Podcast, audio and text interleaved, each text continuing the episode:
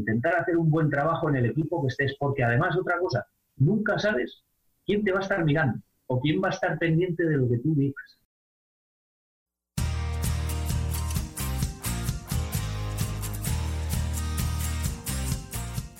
Bienvenido al podcast de Basketball Insights, un programa en el que nos adentraremos en los entresijos del baloncesto y descubriremos los trucos, técnicas y estrategias que los entrenadores de éxito siguen para hacer crecer a sus jugadores y equipos y obtener mejores resultados para que así tú puedas mejorar el rendimiento de los tuyos, sin olvidarnos de sus historias y de las de cualquiera que ayude a hacer más grande el mundo de la canasta cada día, con Millán Cámara y J. Cuspinera.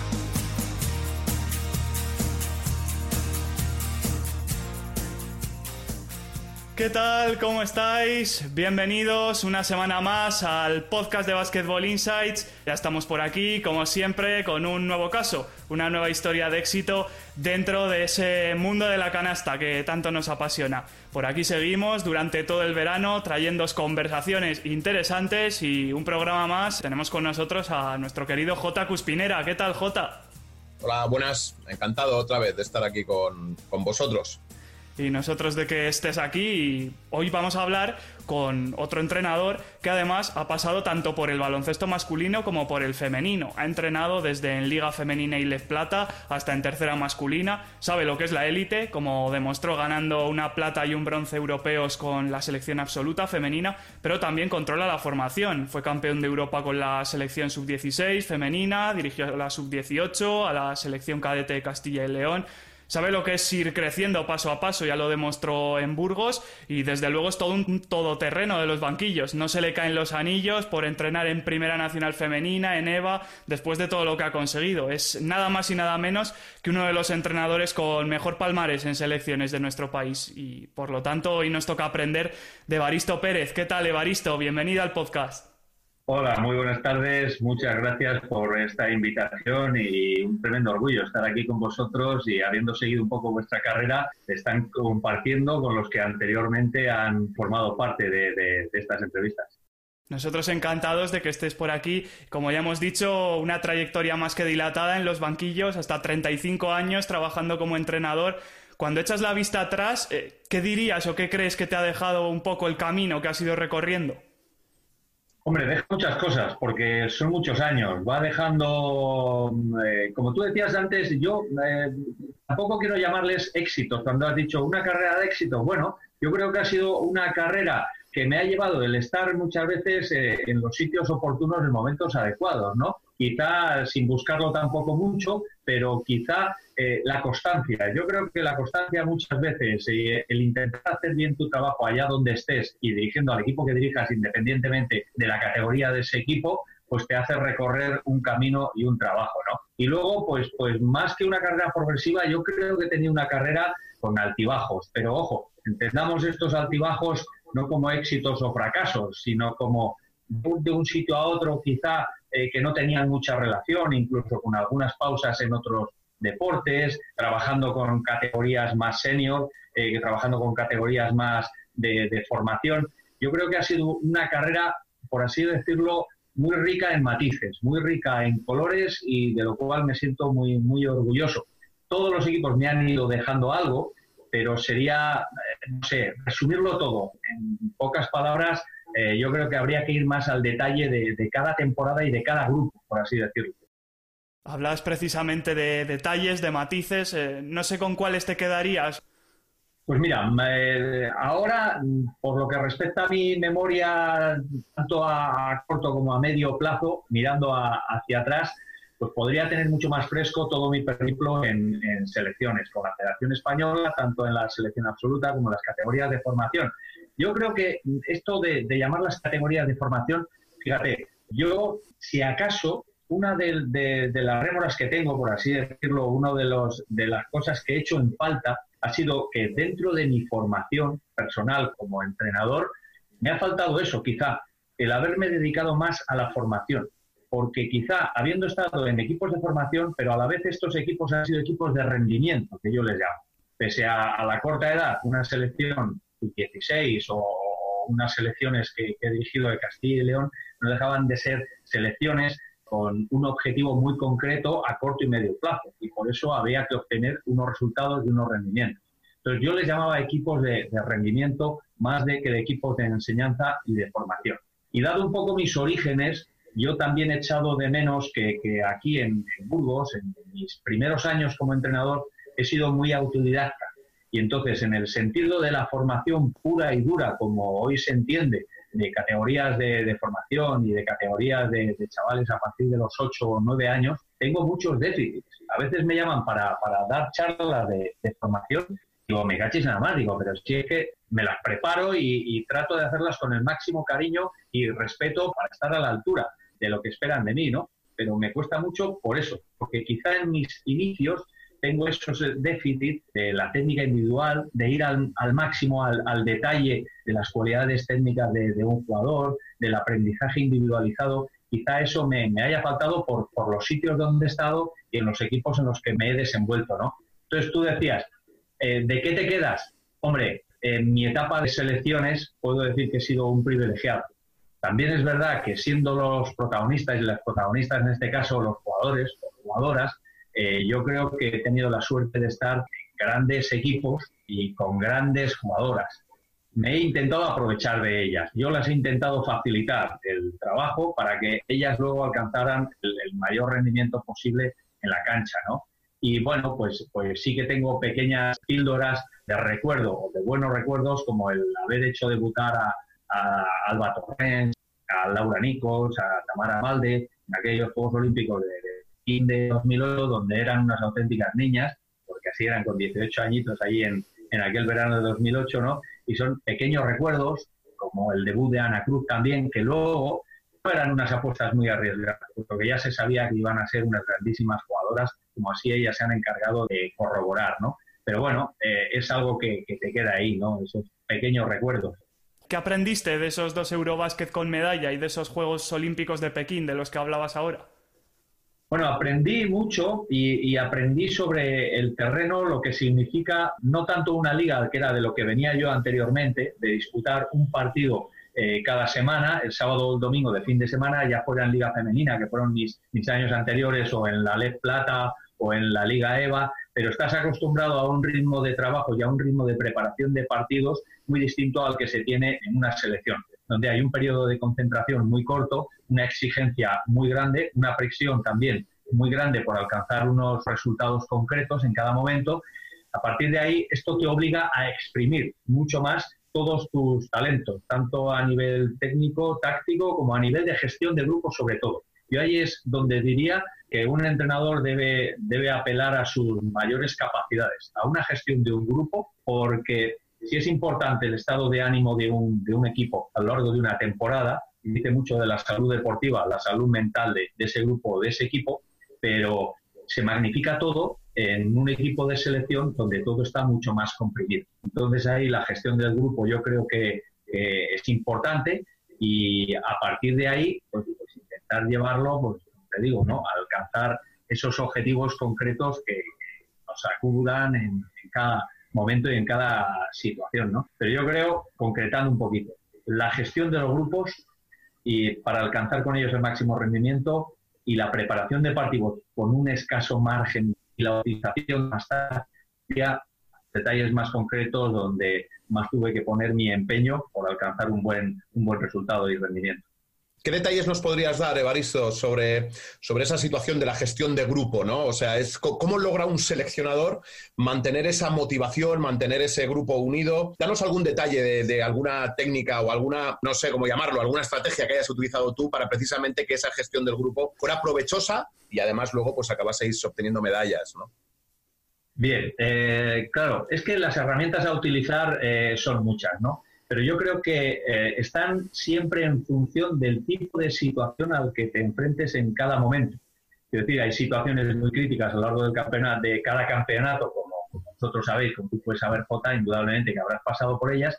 Y claro, esa situación concreta, específica, hay que saber primero identificarla, por qué ha venido, o si es un éxito y saber gestionarlo, o si es un fracaso y saber solventarlo porque sabes que en menos de 24 horas vas a tener otro partido. Entonces, depende mucho tanto de la situación concreta y específica que se vive, si es un éxito o un fracaso, lo que tienes que intentar sobreponerte y, madurar y digerir, como también de el propio carácter que tiene cada grupo o equipo. Y ese carácter, personalidad que es específico de cada grupo o de cada equipo, pues tienes que aprender a conocerlo en las semanas anteriores a las que se disputa el campeonato. Esas tres o cuatro semanas anteriores de concentración son claves para conocer tanto a las individualidades del grupo como al carácter general que va a desprender, la esencia que va a desprender ese grupo en cada momento.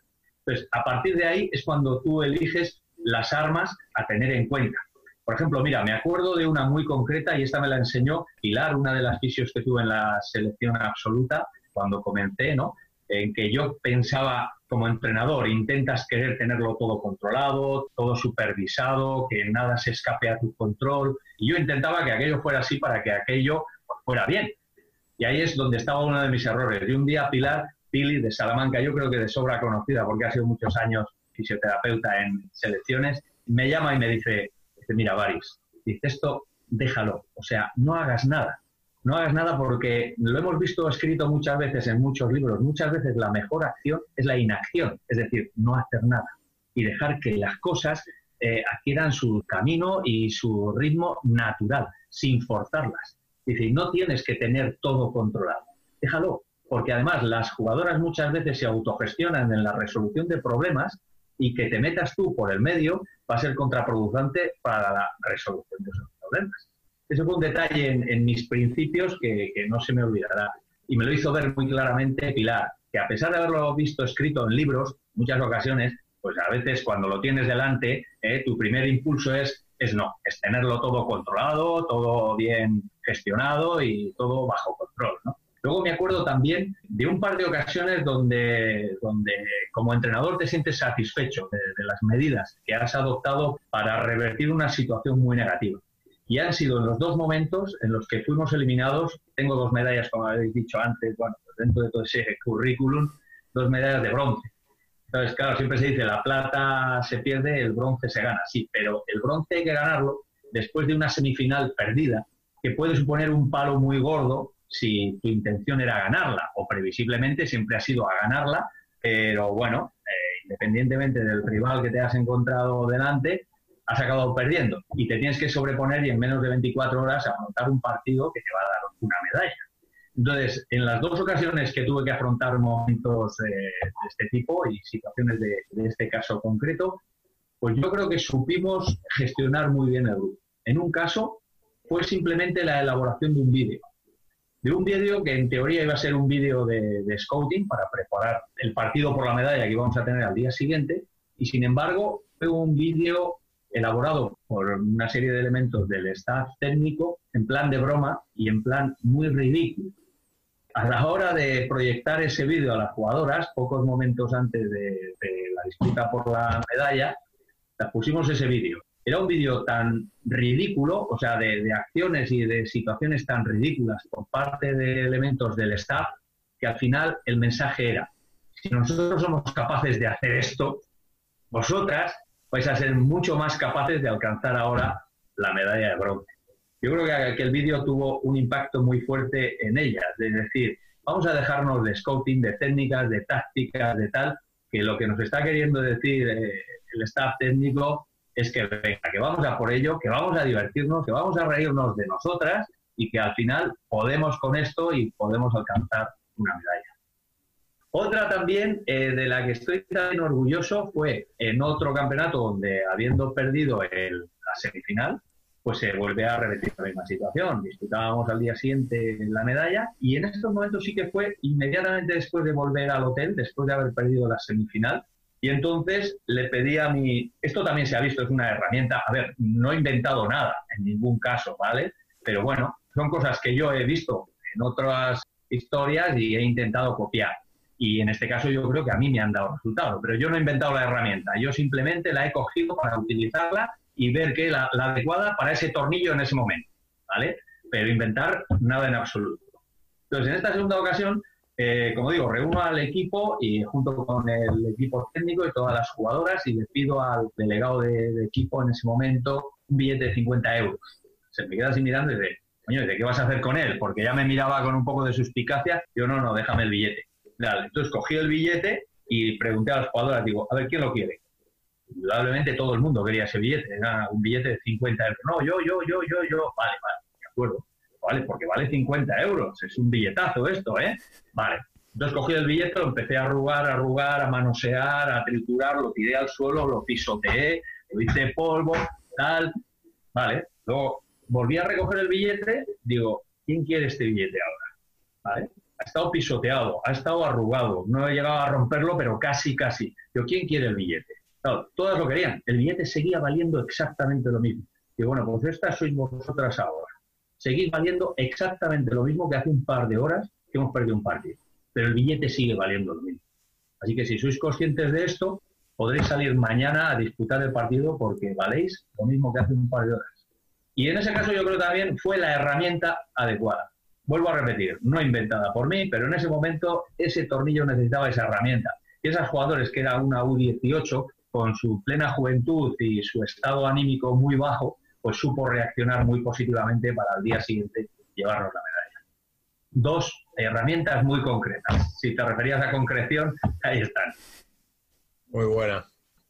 Y comentabas antes que es importante conocer bien a las jugadoras. Eh, ¿Cómo lo hacías tú, tanto dentro como fuera de la pista? Bueno, hay que intentar ser cercano, pero no ser amigo. Esto lo dicen todos los libros, ¿vale? No tampoco es descubrir nada, ¿no? Ahora que estamos ante un mundo, eh, este del baloncesto tan, tan controlado por todo, el Big Data, eh, las estadísticas avanzadas, ya no nos hemos quedado en las estadísticas normales, no, son estadísticas avanzadas, Big Data, todo está traqueteado por ahí, con informes, con análisis, etcétera, etcétera, etcétera, etcétera. Bueno, pues yo en las relaciones personales sí que apelo un poquito a la intuición.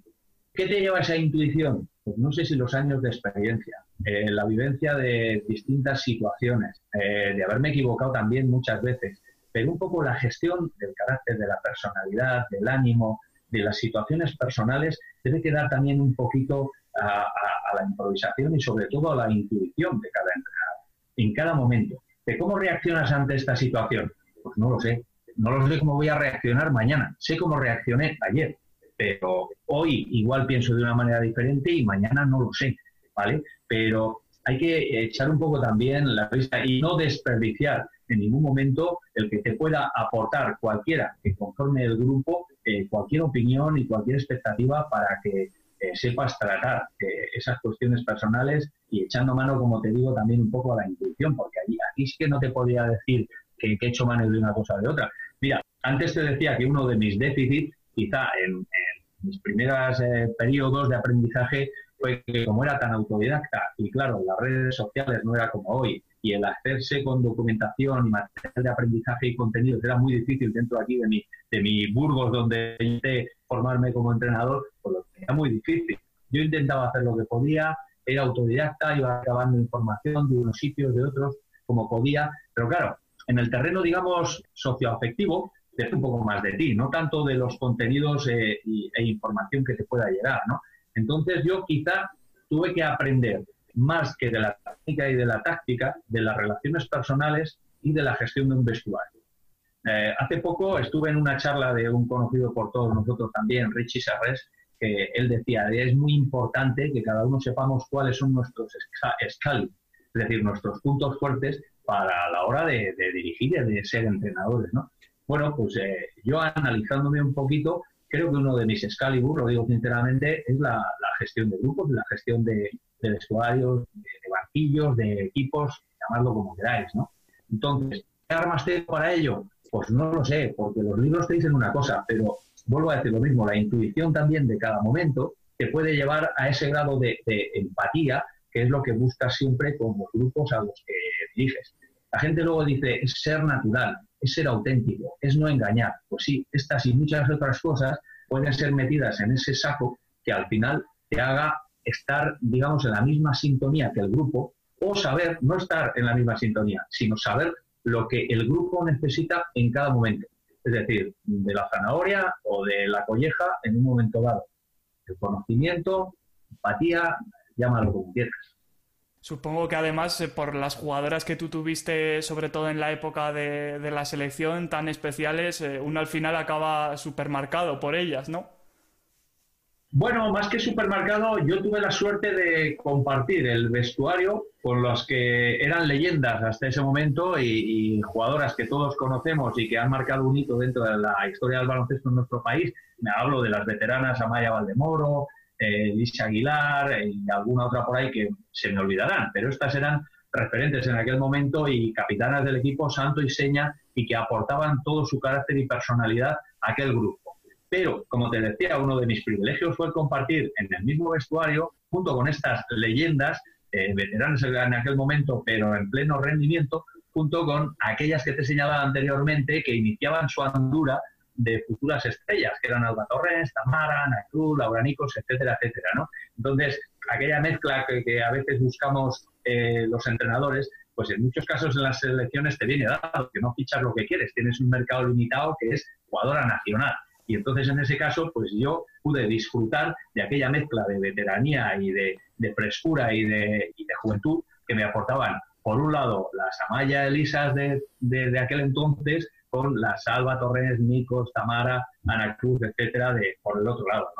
Entonces, eh, yo me acuerdo mucho de aquello, y me aportó mucho en aquellos momentos. Y bueno, tenerlas en la cancha era muchas veces, además, dado su talento, dejar que, se expresaran muchas veces. Era dejarlas que se expresaban porque en un equipo a veces dices, un equipo de grandes figuras haría su mejor baloncesto dejando que se autogestionara muchas veces. Pero la labor de entrenador es clave para que ese carro eh, no se desvíe hacia las cunetas y que vaya siempre por unos carriles determinados que quizá ellas dentro de su ímpetu como jugadoras pues, pues no saben eh, en ocasiones guiar. ¿no? Pero yo te diría que en aquellas primeras épocas, 2007, eh, el carácter lo marcaba eh, y personalidad clarísimamente a Maya y Elisa. Y a partir de ese momento es que a las demás, siendo ellas ejemplo de, lo que era aquel equipo, no les quedaba más remedio que, seguir a su rebufo, porque sabían que si no, se quedaban atrás. Mira, una, una anécdota, me acuerdo, yo creo que fue de los primeros entrenamientos que hice con ellas en una concentración previa que hicimos a, ir al Campeonato Europa. Y yo dije, digo, mira, vamos a hacer equipos de, tres para jugar un 3x3, pero con, una cierta libertad, un 3, lo que sea un 3x3 callejero, un streetball, pues por conoceros un poquito más, por, veros yo desde la distancia, sin poneros ninguna norma ni ninguna eh, atadura táctica. Simplemente vosotras a jugar 3x3 hicimos con todas las que estaban preseleccionadas unos equipos, tres por tres, y venga, hicimos un cuadro, unos cruces para que se enfrentaran entre ellas, y venga, empezamos a jugar. Y me preguntan, dice, Baris, ¿sin árbitros? hombre, sí, un, 3x3 se juega sin árbitros, vosotras gestionáis, vosotras, ¿estás seguro? Sí, hombre, no pasa nada. Digo, hombre, somos ya todos mayorcitos y maduritos como para poder. Bueno, pues comenzaron a jugar y a los dos minutos tuve que parar no eran capaces de jugar 3 por 3 sin árbitro. Había que frenar aquello porque su ímpetu, su rasgo competitivo era desmedido, pero desmedido, desbocado, que tuvo que parar y ponernos a arbitrar los partidos de 3 por 3 porque aquello nos iba de las manos realmente. Entonces, eso demuestra un poco el carácter de aquel equipo. ¿no? Ese carácter ha ido evolucionando y ha ido mejorando en muchos sentidos porque el talento de, aquellas jugadoras, sobre todo las jovencitas, pues todos sabemos dónde nos ha llevado en los últimos años con la figura de, Lucas al mando de, la nave, ¿no? Pero bueno, en aquellos inicios el carácter lo marcaban aquellas. Baris, en este sentido, cuando te pones por primera vez enfrente de, de jugadoras o de jugadores, eh, has estado en, ambos sitios, ¿no? Antes, eh, centrándonos en la selección esta de la que hablas, eh, jugadoras de la talla de Elisa Aguilar, Amaya Valdemoro, la primera vez que te pones en un entrenamiento a entrenar con ellas, ¿impone el hecho de la fama de esas jugadoras? ¿Cómo llevas esa situación de estar la primera vez expuesto a un entrenamiento con gente de, digamos, de un talante mediático pues grande, ¿no? Sí, impone, impone realmente y sí, sí, tus mariposillas en el estómago y, unos ciertos hormigueos en las piernas y demás, sí que, sí que impone, porque, a ver, bien es verdad que cuando llegas a esos momentos, ya tienes una trayectoria y un camino recorrido por detrás. Quiero decir que te has enfrentado a ellas, igual porque han disputado una liga, que no han estado en tus equipos, pero han estado en el equipo de enfrente. Entonces, bueno, siempre has tenido alguna relación más o menos directa o estrecha, ¿no? Y, luego también no cabe duda de que hay una especie de aprendizaje para estar en, este tipo de situaciones. Y yo, por suerte o por desgracia, me ha tocado vivirlas desde hace mucho tiempo para estar en situaciones sobrevenidas, no sé si pronto o tarde, ¿no? Pero de una cierta responsabilidad y eso me ha hecho afrontar este tipo de situaciones con mucha jeta, con mucha cara. Es decir, de, ir para adelante ¿eh? y digo, mira, si me la tienen que dar la bofetada, que me la den, pero bien clara. O sea, que no sea de refilón, sino que la sienta bien ¿no? Y entonces siempre he intentado eh, afrontar este tipo de situaciones, como te digo, ¿no? Siendo valiente, a veces temerario, por qué no decirlo, ¿no? Pero echándome hacia adelante. Ahora, sí que es verdad, como te digo, de que da una cierta impresión. Mira, así como te digo también, y yo creo que tú estabas por ahí, la primera vez ya había dado charlas, ¿no? Charlas, bueno, clinics, conferencias, una, ni épocas anteriores, pero claro, desde que eres seleccionador nacional, pues claro, se te requiere para, para eventos que dan un paso, cuando no dos o cinco o diecisiete, ¿no? Más, más allá. Y entonces, pues recuerdo perfectamente antes de debutar con la selección, porque en ese verano de 2007 el europeo fue a finales de verano, fue a caballo entre finales de septiembre y primeros de octubre. Entonces, claro, tuve que ejercer de seleccionador a lo largo de todo el verano toda la serie de protocolos y eventos y, demás que, organizaba la federación, pues tuve que ejercer durante todo el verano, pero realmente sin haber debutado todavía como seleccionador. Entonces me acuerdo perfectamente de un momento que fue el curso de entrenador superior. Cuando me llama Miguel Ángel Martín, me dice, Baris, tienes que venir a dar una charla. ¿Cómo? sí, sí, el curso superior, tú eres el seleccionador nacional y bueno, pues, pues desde aquel momento en que yo conocí a Miguel Ángel Martín, que me dijo que tenía que ir para allá a Málaga a dar mi primera charla, yo dije, bueno, pues vale, pues ya he dado otra charla, pues bueno, una más, tal. Él me hizo unas indicaciones de cómo la quería, de qué quería que hablase y demás. Bueno, pues la preparé lo mejor que pude. Yo iba tranquilo, yo iba confiado, yo iba con ganas, con motivación, pero claro, eso era una cosa. Pero salir allí a la cancha no recuerdo ahora cómo se llama, J, tú, tú recuerdas. Arranque, ¿no? La... Arranque, sí, claro, donde estaba la sede del curso superior en, Málaga. Salir allí y enfrentarte a 200 entrenadores mirándote a los ojos ¿eh? y tú solito allí en la pista con, la persona que, que, te presentaba, no recuerdo si fue Mario Marejón, otro de vuestros invitados, pues chico, allí es otro de esos momentos donde tú dices, J, otras, que me tiemblan las piernas sí que me tiemblan, que me tiemblan, claro. Pues como decías, ¿no? La pregunta, ¿te tiemblan un poco? Sí.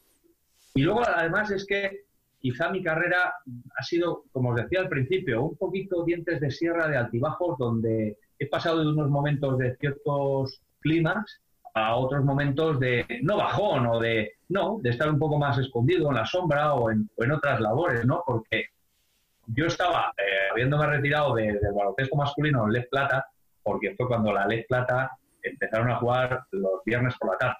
Yo siempre he sido profesor de, enseñanza secundaria en un instituto en Burgos y nunca he dejado la enseñanza en el instituto. Entonces, para mí, lo de jugar los viernes por la tarde era criminal. O sea, yo pasé dos temporadas de muchísimo estrés por ese motivo, porque yo no podía irme del instituto, yo, bueno, viajaba en unas condiciones muy, muy, muy arriesgadas y demás para poder disputar los partidos, y entonces lo dejé me pasé un año en blanco y de repente pues eh, voy a Liga Femenina. Entonces, quiero son cambios muy drásticos. No, no he seguido nunca unas pautas de desarrollo y de progresión, por así decirlo, tradicionales o normales.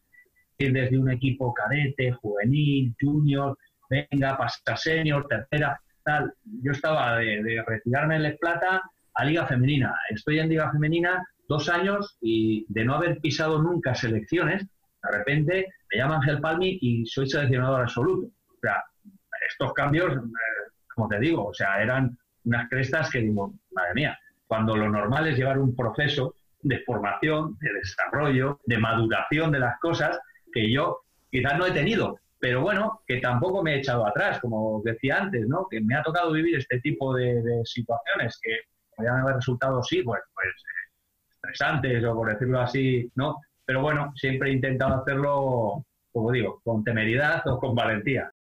Bueno, como se dice, los caminos del Señor son inescrutables, ¿no? Hay muchas formas de...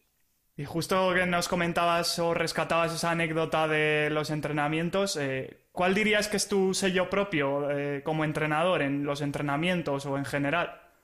Esta es de las preguntas que, que, suele decir la gente, dice, no, pues prefiero que los demás lo, lo definan, los demás, pero como os decía antes, como soy muy valiente y bueno, pues, pues, pues no me importa tirarme a piscinas aunque haya un palmito de agua nada más, bueno, pues voy a intentar decirlo yo. Y, en este sentido, igual que antes os he comentado que uno de mis Excalibur, ¿no? por, llamarlo de alguna manera, era mi, gestión de, de, grupos, de banquillos, de vestuarios, pues yo creo que lo que siempre he intentado con mis equipos ha sido fundamentalmente jugar dinámico, o lo que se llama ahora jugar dinámico, sea, jugar que el juego fuera fluido, o sea, de, no tener muchas ataduras, de empezar a trabajar el ataque de esta defensa, o sea, que, el juego fuera muy fluido, que no fuera un juego a trompicones, a tropezones, ni un juego muy sistematizado, por así decirlo. Y luego también apelar mucho al talento de los jugadores o de las jugadoras a cada momento e intentar darles herramientas para que explotasen ese talento, pero siempre partiendo de un dinamismo dentro del juego, ¿sabes? Y luego, también otra de las cosas en las que he tratado de insistir mucho, pero esto quizá me lo ha dado también porque los sitios donde he estado creo que era una herramienta clave para conseguir nuestros objetivos, y era la defensa. No tanto la defensa agresiva, la defensa, sino la táctica defensiva grupal, ¿vale? Aun sin tener los mejores defensores, sí que intentar tener la mejor defensa para mí es muy distinto. Y he tenido equipos con muy buenos defensores, defensoras indudablemente, ¿vale? Pero equipos donde quizá no tenía buenos defensores, pero he intentado tener la mejor defensa, ¿vale? Entonces, quizá eso yo veía que era una de las herramientas clave para intentar alcanzar mis, objetivos. Pero también he tenido algunos equipos, y me acuerdo ahora también, mira, me lanzo a la piscina dando detalles muy concretos. Una de las selecciones con las que más he disfrutado fue la U16 de 2011 quedamos campeones de Europa, era una selección con tantísimo talento que yo apenas tuve que trabajar. La líder era Leticia Romero de aquella selección, porque os hagáis una idea, Marina Lizarazu, eh, Belena Rojo, líderes de, aquella generación y de aquel equipo, ¿no? Tenía tantísimo talento que yo creo que entre Víctor La Peña, que era mi ayudante, y yo, y, y Rosy Sánchez, lo único que teníamos que hacer era gestionar bien los cambios, porque es que lo demás te lo daban ellos.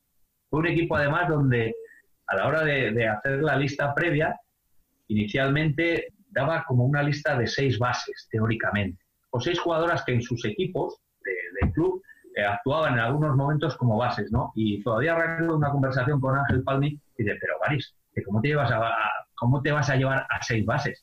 Yo decía, digo, Ángel, que tienen talento, que saben jugar, que estas no son bases, estas son seis jugadoras de baloncesto que las sacas a una pista y las tienes que dar muy pocas órdenes, que saben de, ¿de qué va esto? ¿Saben después? Bueno, bueno, tú sabrás, tú sabrás, me dijo Entonces yo me llevé a aquellas jugadoras, indudablemente no todas eran bases, ya yo creo que eh, eh, tres eran bases puras, pero otras tres, bueno, pues podían subir la bola, eh, en sus equipos jugaban de bases, aunque su cabeza no fuera la de un base, y efectivamente, es que era estar en los partidos, hacer los cambios, y no las tenías que decir ni, ni por quién salían ni lo que tenían que hacer, es que ya se acoplaban. Podían estar tres o cuatro en pista a cada momento pero interpretaban el juego de una manera para sus 16 años. Ojo, vamos a echar, eh, vamos a tomarlo con, con, la perspectiva que da el, decir, es que estoy en un equipo U16, ¿vale? Pues aquel para mí fue un equipo de, ensueño porque dices, qué poco he trabajado y qué bien lo hemos hecho, porque es que batimos yo creo todos los récords de, campeonatos de esa categoría. Oye, Baris, eh, hablabas ahora, de entre las muchas cosas que has dicho, del tema de, a pesar de no tener las mejores defensoras, eh, tratar de tener la mejor defensa. ¿Cómo consigue un entrenador esto en, una selección? Es decir, ¿qué, ¿qué, haces como entrenador para tratar de tener esa mejor defensa sin tener, en principio, ese material de jugadora o jugador defensivo por, por excelencia? Bueno, eh, aquí es otra de las cuestiones en las que es muy fácil decirlo, pero luego hay que, hay que ponerse a ello, ¿no? Hay que, hay que ensuciarse las manos. Por convicción, no queda otra. Hay que demostrarse. Primero hay que intentar convencerlas, ¿vale? Pero convencerlas con argumentos. Entonces, esos argumentos, y ahora también tengo en la cabeza alguna selección donde quizá no tenía las mejores defensoras, y entonces yo, para mí, me dije en la fase de preparación, que bueno, vamos a ver, digo, si queremos defender bien y ser una selección buena defensivamente hablando, y vamos a tener que tomar cartas por hacer, eh, por explotar mucho más los factores tácticos que la defensa que los puramente técnicos de defensa individual uno contra uno. fue una selección y ahora ya, fíjate, la memoria se me escapa porque no me acuerdo del año, me acuerdo del equipo, pero también europeo de 2013 o 14 pudo ser, donde además luego hice posteriormente una, una charla que impartí en varias ocasiones sobre alternativas defensivas en un equipo de formación. que en un mismo partido pudimos llegar a hacer hasta cuatro, cinco, seis defensas distintas, incluso defensas muy sofisticadas para lo que es la edad, pero que en aquellos momentos para nosotros significaban herramientas como para poder alcanzar nuestros, nuestros objetivos. Y eran herramientas tácticas del hecho de, ir a, no solo a defensa individual, claro, sino ir a, a defensas zonales, pero defensas zonales con presiones, con presiones a toda pista o a media pista, con defensas mixtas. Yo aquel campeonato pues creo que le debo la, medalla de oro a una mixta que hacíamos que era triángulo y dos. Era una defensa muy rara, pero claro, muy rara de hacer, pero también muy rara de atacar, porque los equipos rivales no suelen tener herramientas previstas para ese tipo de defensas, entonces suelen sorprender mucho. Entonces, cuando tú sabes de unas carencias e intentas limitar las virtudes del rival, pues me acuerdo de una semifinal contra Rusia, la Rusia de Badeva, de Senia Levchenko, que ahora son titularísimas en la selección rusa, y grandísimas jugadoras a nivel europeo, pues de ganar una semifinal a costa de, una mixta 3-2, pero sobre todo alterando las opciones defensivas que el equipo proponía en la cancha a cada momento. Y eso hay que convencer. Tú decías, ¿cómo lo haces? Convencer. Luego dar herramientas. Y luego haciendo una preparación donde demuestres a las jugadoras en los partidos previos que realmente esas armas nos van a ayudar a conseguir nuestros objetivos. Porque quizá no tenemos las armas ofensivas para competir con otros rivales a los que nos vamos a encontrar. La mencionada Rusia que, he mencionado anteriormente, ¿no? Es que ofensivamente no vamos a estar a la altura de ellas y físicamente estamos muy lejos de ellas. ¿Cómo podemos combatirlas? Con trampas. Pero con trampas ofensivas quizá tampoco tenemos el talento necesario. Entonces, como trampas defensivas. Entonces hay que convencerlas y darlas argumentos para, para poder llevar esto a cabo. Baris, tú que has estado en tantas categorías, en baloncesto masculino y femenino, en élite, en formación, ¿cuál es el secreto para hacerlo bien en cualquier situación? A ver, yo creo que no hay ningún secreto, pero es que yo en este sentido tengo las cosas muy claras. Mira, ahora mismo eh, estoy en una situación de, pause, por así decirlo, ¿vale? estoy en una situación de pause porque no tengo ningún equipo, pero mi intención es seguir entrenando pero es que no me pongo ninguna frontera ni tengo remilgos, porque la gente dice, bueno, claro, pero es que estarás buscando un equipo de determinado nivel o de determinada categoría y bueno, ¿qué te va más? Chicos, chicas, porque eh, como todos sabéis, la gente tiende a ponerte etiquetas y yo siempre he intentado desprenderme de etiquetas, ¿sabes? Cuando estaba en el femenino, pues toda la historia era preguntarme, y lo he dicho en, algunas, en muchas ocasiones, si me hubiesen dado, no digo más, 10 céntimos, por cada vez que he escuchado esta pregunta, que es, oye, ¿qué es mejor, entrenar chicas o chicos? Es que sería millonario, millonario. Y la gente quiere, digo, pues es que no, no es ni mejor ni peor, ni no, es distinto, pero como son distintos unos equipos de otros, digo, entrenar es entrenar, al final. Y yo sí que me puedo permitir el lujo ahora de poder elegir, pero poder elegir con unos criterios que quizá sean unos criterios distintos a los que pueden poner otros entrenadores pues es el criterio de estar cómodo en un sitio, de ver una buena eh, infraestructura como, equipo, de un proyecto deportivo, que claro, son palabras que llenan mucho, ¿no? Pero que me gustaría verlas ¿eh? Eh, en el que podría ser mi, nuevo destino, ¿no? No ponerte ningún tipo de, limitación, ni de ningún reparo a la hora de dirigir. He dirigido, como tú dices, ¿no? Y estoy muy orgulloso, desde cadetes hasta, hasta las selecciones nacionales, pero es buscar el momento oportuno, la situación adecuada, ¿no? Yo sí que es verdad que me siento un privilegiado, realmente, y lo digo abiertamente y muy sinceramente. He sido un puñetero privilegiado en esto del baloncesto, porque he podido desarrollar mi carrera, llegar a unas cotas que nunca me hubiera imaginado, y he podido desarrollarlo en Burgos, sin separarme de mi familia y sin, sin dejar de lado mi trabajo como profesor de instituto, que es lo que soy sido desde que aprobé la primera oposición hace ya 40 años casi. Entonces, en este sentido me siento muy privilegiado. Y así lo he manifestado en muchas ocasiones. Pero quizá también he estado un poquito con, con el ancla puesta. En ocasiones, cuando he podido tener alguna oportunidad de, salir de, mi zona de confort, por así decirlo, de mi Burgos, de mi familia, de mi entorno, pues siempre ha habido algo que me ha impedido, o responsabilidades familiares, o ver que el riesgo era muy alto para lo que dejaba aquí que podía perder. Por otro lado, mis 10, 12 últimos años en, en Federación Española pues han sido muy compatibles en este sentido. Yo he podido seguir siempre mi, labor aquí eh, como profesor en el instituto. Entonces, bueno, todavía mm, me quedan muchos caminos por descubrir, muchos caminos por recorrer. Como decía J antes, que a veces lo hemos recordado, ¿verdad, J? Cuando nos conocimos, a ver, nos conocimos cara a cara en aquel europeo de, León, ¿eh? el líder de nuestra selección era eh, Ricky Rubio, ¿no? Y allí en un clinic elaborando un trabajo conjunto, y J para mí, que venía de estudiantes, era, madre mía de mi alma. Y yo, del equipo de pueblo de aquí de Burgos, que estaba yo creo que en, en tercera división o en provincial o algo de eso, ¿no? Entonces, ¿Dónde lleva la vida? Intentar hacer un buen trabajo en el equipo que estés, porque además otra cosa, nunca sabes quién te va a estar mirando o quién va a estar pendiente de lo que tú digas. A veces eh, con esto me, he sorprendido muchísimo. Eh, soltando alguna frase o alguna consideración que yo pensaba que no tenía mucho calado o que no iba a tener mucha trascendencia y al cabo de un tiempo alguien te ha venido a recordar, no, es que en aquel momento tú dijiste que no sé qué ni no sé cuál, y madre mía, y o sea, ya no me acuerdo ni yo de lo que dije.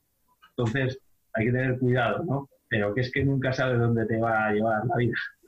Oye, Baris, vamos a suponer que ya tienes equipo para la temporada que viene. Da igual, chicos, chicas, da igual la categoría. Y te pudieses desdoblar como una especie de hermano gemelo y conocieses a, o bueno, supieses ya qué jugadores van a integrar ese equipo.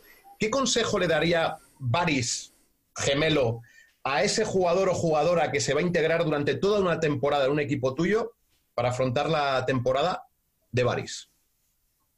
Lo primero sería escuchar, pero escuchar todo aquello que te viniera de todos los elementos que componen eh, aquel equipo al que vas a acudir. mira, te diría, Baris, eh, o mi, mi socias Baris, digo, Baris, escucha, vete allí, abre bien los oídos y los ojos, sobre todo, para ver, ¿no? Y empápate de todo lo que es ese equipo dentro y fuera, tanto en el ámbito deportivo como en el extradeportivo o en el de administración del equipo, en el jerárquico, en cuestión de directiva, de cómo llevan las cosas y sobre todo, si te han hecho el equipo, vas a un equipo ya hecho o te van a dejar elegir alguna de las unidades que conformen el mismo, también escucha. Escucha a los que han sido importantes, escucha a los que tienen un poder específico antes que tú en la llegada a ese equipo, porque seguro que hay muchas cosas que vas a tener que aprender y otra de, las que considero yo mis, mis capacidades o mis cualidades es mi capacidad de adaptación a las distintas circunstancias que se pueden vivir en un equipo. Entonces, para eso, lo primero que tengo que hacer es conocer bien dónde voy y a partir de ahí intentar adaptarme yo. No que ellos se avengan a, mis directrices o a que por en ocasiones me ha pasado que hay gente que dice, no, es que es Baris, que es que ha sido un seleccionador que... No, los seleccionadores somos entrenadores. ¿eh? Independientemente de los éxitos conseguidos en el pasado, el pasado es pasado y, ahí está, pero el futuro lo tenemos que ir escribiendo pasito a paso y día a día. Y en este sentido, en el día a día es donde tenemos que, manifestarnos, pero como te digo, eh, sobre todo sería escuchar, abrir mucho los oídos y los ojos, empaparme de todo aquello que, que veo y que escucho para hacerme mi propia composición del lugar e intentar adaptarme para intentar luego llegar a, los objetivos que me haya propuesto la entidad, el club y demás. Pero lo primero, adaptarme y para ello abrir bien ojos y oídos. ¿Y qué le exiges a un jugador o una jugadora que va a formar parte de esa plantilla? Bueno, eso siempre lo tenía muy claro. Desde hace mucho repito lo mismo. El primer día de entrenamientos, cuando entro al vestuario, yo hay tres cosas que son innegociables. Les pongo las siglas IA, C y Ah, le suelo poner la broma de la Agencia Internacional de Investigación de la CIA de las películas, ¿no? Digo, ¿qué es esto, chicos? Oh, la CIA, la CIA. Digo, no, la CIA no. Digo, esto es lo que es para mí innegociable en el equipo. Concentración, intensidad y actitud. Esto es innegociable. Porque además eh, va directamente, apunta a las tres capacidades que yo considero básicas estar dentro de este deporte, donde no es lo más importante de la vida, y esto se ha escuchado ya un millón de veces, pero el baloncesto es lo más importante dentro del baloncesto. Si yo voy a, em, voy a estar entrenando dos horas al día, el día tiene 24 horas. Entonces, lo que le exijo al jugador es que si va a estar dos horas conmigo, esas dos horas, para él, lo más importante en esas dos horas sí es el balón. En la vida no, hay otras cosas muchísimo más importantes, los amigos, la familia, los estudios, trabajo, etcétera, etcétera, etcétera.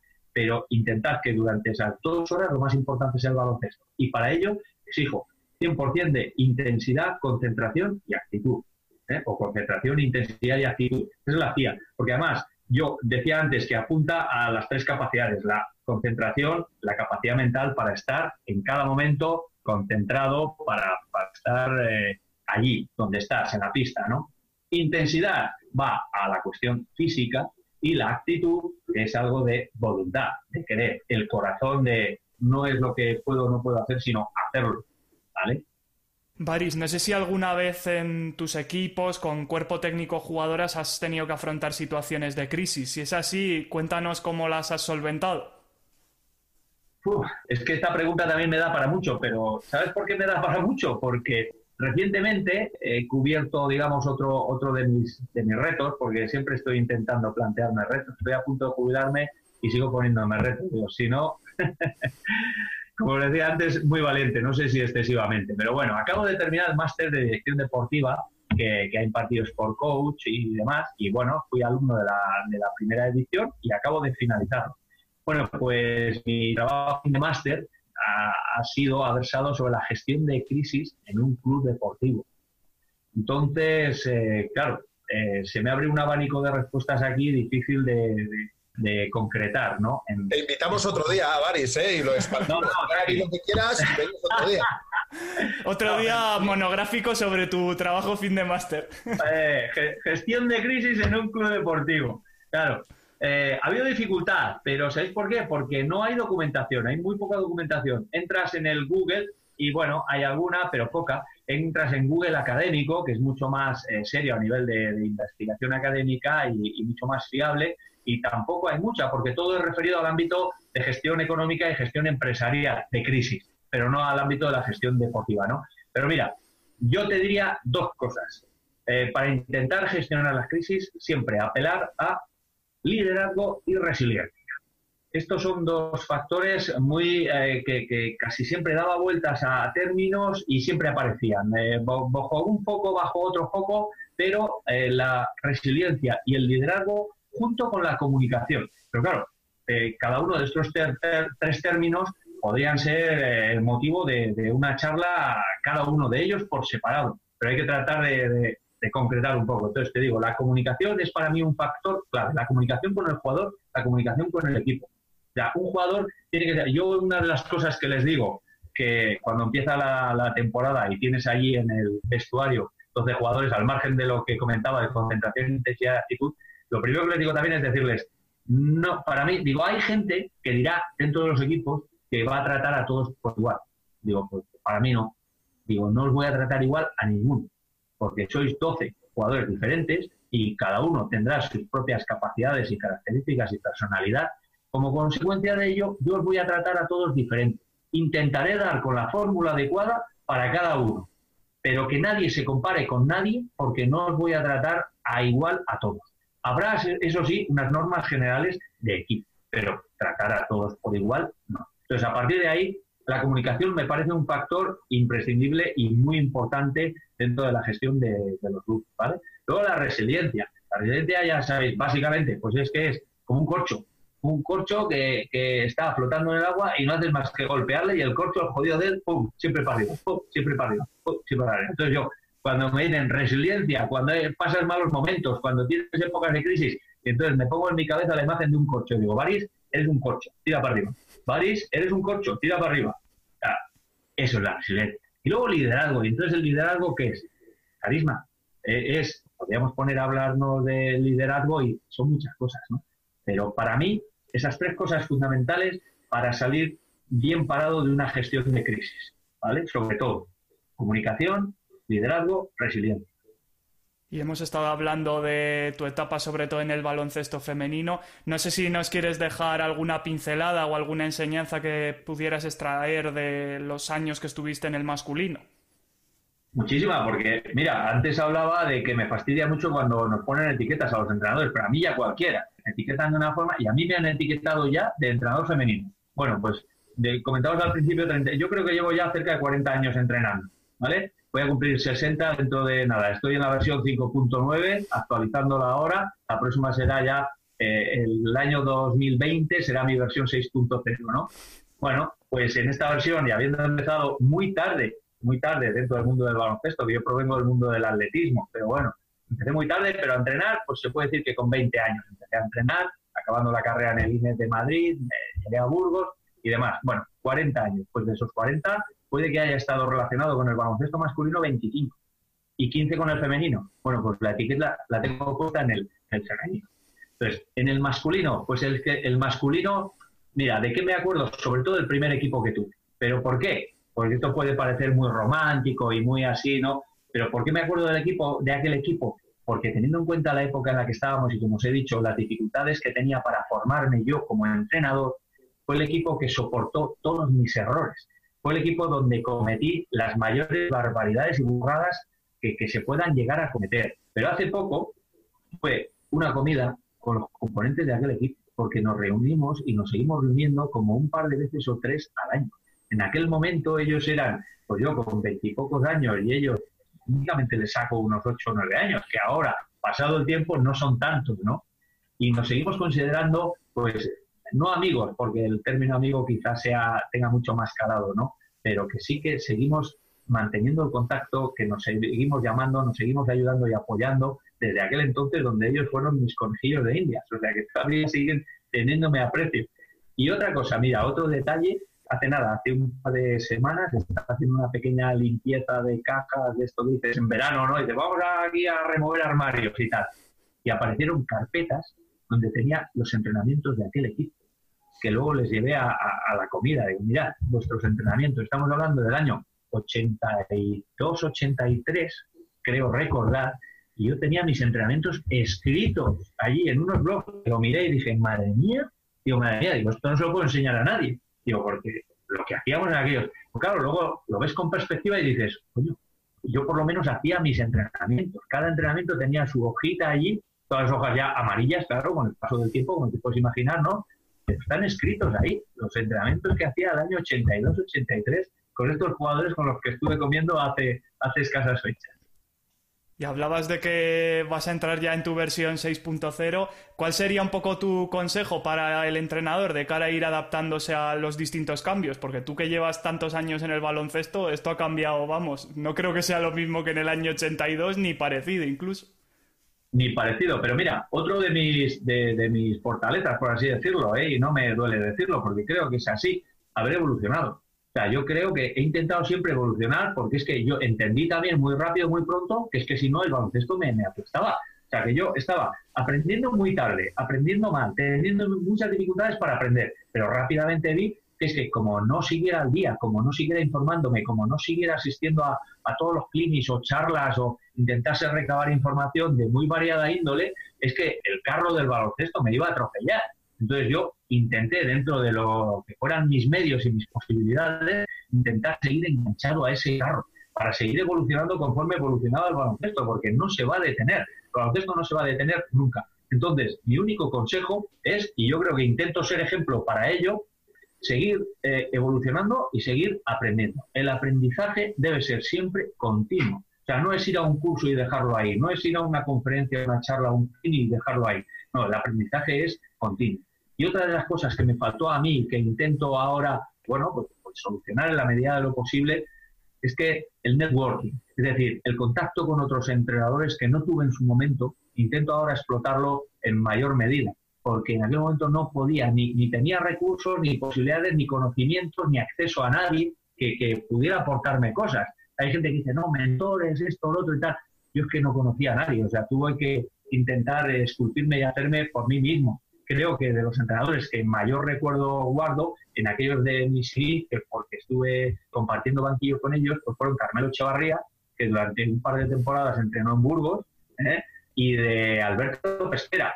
Alberto no Mario, sino Alberto Pesquera, que también tuvo una etapa en la primera B de hace muchísimos años aquí en Burgos y fue de los que más aprendizaje tuve por haberles eh, compartido con ellos temporadas en el, en el banquillo, ¿no? Pero claro, eh, no fuera de ellos y por el hecho de que fueran mis primeros en esos momentos, ¿no? Y de los cuales aprendí mucho, otro de que, guardo también buen recuerdo, Benjamín Lucas, que era el que en Burgos fue un poco el estandarte de entrenadores de, de, aquellas épocas de, de, años 70 y principios de los 80, pero claro, a poco más podía llegar, ¿no? Entonces, he hecho falta aquello y por eso intento desarrollarlo hoy día. Por concretar un poco más, aprendizaje continuo, porque si no, el carro del baloncesto o el Fórmula 1 te atropella. Llegamos ya al final de esta entrevista. Eh, Baris, no sé si hay algún truco de cancha, algún secreto, alguna anécdota más, algún consejo que se haya quedado en el tintero y que nos quieras añadir otras de mis latiguillos, por así decirlo, ¿no? De mis manías o costumbres, pero esto eh, me vale, o intento que me valga para la vida, para el baloncesto, para mis clases de educación física. Tengo un cartel en el gimnasio de mi instituto, bien grandote, todos los alumnos cuando empiezan los primeros cursos de, de la ESO y tal, me preguntan qué es eso, ¿no? Es un cartel que pone, no hay esques. El esques, entre comillas, ¿no? Es una cosa que me fastidia mucho, que la gente ponga excusas a las cosas pues cuando le dices algo, le das alguna instrucción o, se ponen a hacer cualquier tipo de actividad, ¿no? Eh, una de las eh, eh, mayores respuestas que recibes es, no, es que, no, es que, ¿por qué no haces? No, es que, podríamos hacer, no, pero es que, no, no, es que no quiero es que, no quiero justificaciones, quiero acciones. No justificaciones, no, no poner paños calientes, no, no, vamos a entregarnos a hacer algo y si encontramos dificultades vamos a intentar superarlas, pero no hay esques, ¿vale? Entonces, tampoco es consejo. Ojo, yo creo que no, no, no soy de dar consejos porque cada uno tiene sus propias experiencias y, bueno, son vivencias, ¿no? Y puede manifestarlas y decirlas en voz alta, como a mí me dais la oportunidad ahora de, desde este medio, ¿no? Pero bueno, habrá otros muchos quizá mucho más preparados muy bien preparados, ¿no? Pues para decir otras cosas mucho más interesantes. En este caso, y como última coletilla, no hay estrés, no hay que poner justificaciones a las cosas, y hay que hacerlas. Yo prefiero la proacción y la acción. Cuando tú ves a un compañero entrenador, eh, ¿qué te hace decir de él? Este entrenador tiene talento. Pues mira, cada vez me fijo más en su lenguaje corporal y el lenguaje no verbal. Eh, su forma de, estar en la, en la, banda, por ejemplo, y de dirigirse a sus jugadores, jugadoras, la comunicación y su lenguaje comunicación en el amplio sentido de la palabra. ¿eh? Comunicación es el lenguaje corporal también, entendámoslo bien, y el lenguaje gestual. Entonces, cada vez me fijo más en, este tipo de, cosas que realmente en las instrucciones técnicas o tácticas que pueda dar. Pues Jota, no sé si quieres preguntarle algo más a Baris. No, que ha sido un placer, Baris, tenerte aquí. 40 años de experiencia como entrenador, así, sin etiquetas, dan para mucho, dan para mucho más que una hora, que es lo que, estamos llegando ya, que ha sido un auténtico placer, que, vamos, eres un libro abierto para muchas cosas y que, quién sabe, con todo lo que tienes que contar, a lo mejor un día te llamamos ¿eh? y volvemos a compartir un ratito de charla contigo. Pues yo encantado, encantado de haber echado este rato con vosotros aquí compartiendo baloncesto y ya sabéis que estoy para lo que queráis. Muchas gracias. Pues gracias a ti, Baris. Ha sido un ratito muy interesante y ya solo nos queda eh, preguntarte cómo podemos tenerte controlado por las redes. En esto también, ves, he intentado también estar a rebufo y evolucionando. Tengo una cuenta de Twitter que es arroba que es la que suelo consultar más a menudo, la que tengo un poquito más activa y demás. Y otra cuenta en Facebook que es muy reciente y todavía no lo controlo muy bien. Ya he tenido un par de metedores de pata en el Facebook porque es muy recientito, como os digo, pero la cuenta es la misma, eh, FRF, me encontráis en Facebook, ahí me encontraréis. Ya sabéis, los que nos escucháis, que podéis encontrar ahí a Evaristo Pérez, nuestro invitado de esta ocasión. Tendréis disponible el capítulo, como siempre, en las principales plataformas de podcasting y por seguir un poco el hilo de las redes, en Twitter yo soy arroba millancb, jcuspinera es arroba jcuspi y tenemos también el perfil de Basketball Insights que es arroba Insights. Y en Facebook, en la página de J, jcuspinera, también tenéis toda la información sobre las distintas actividades que vamos haciendo.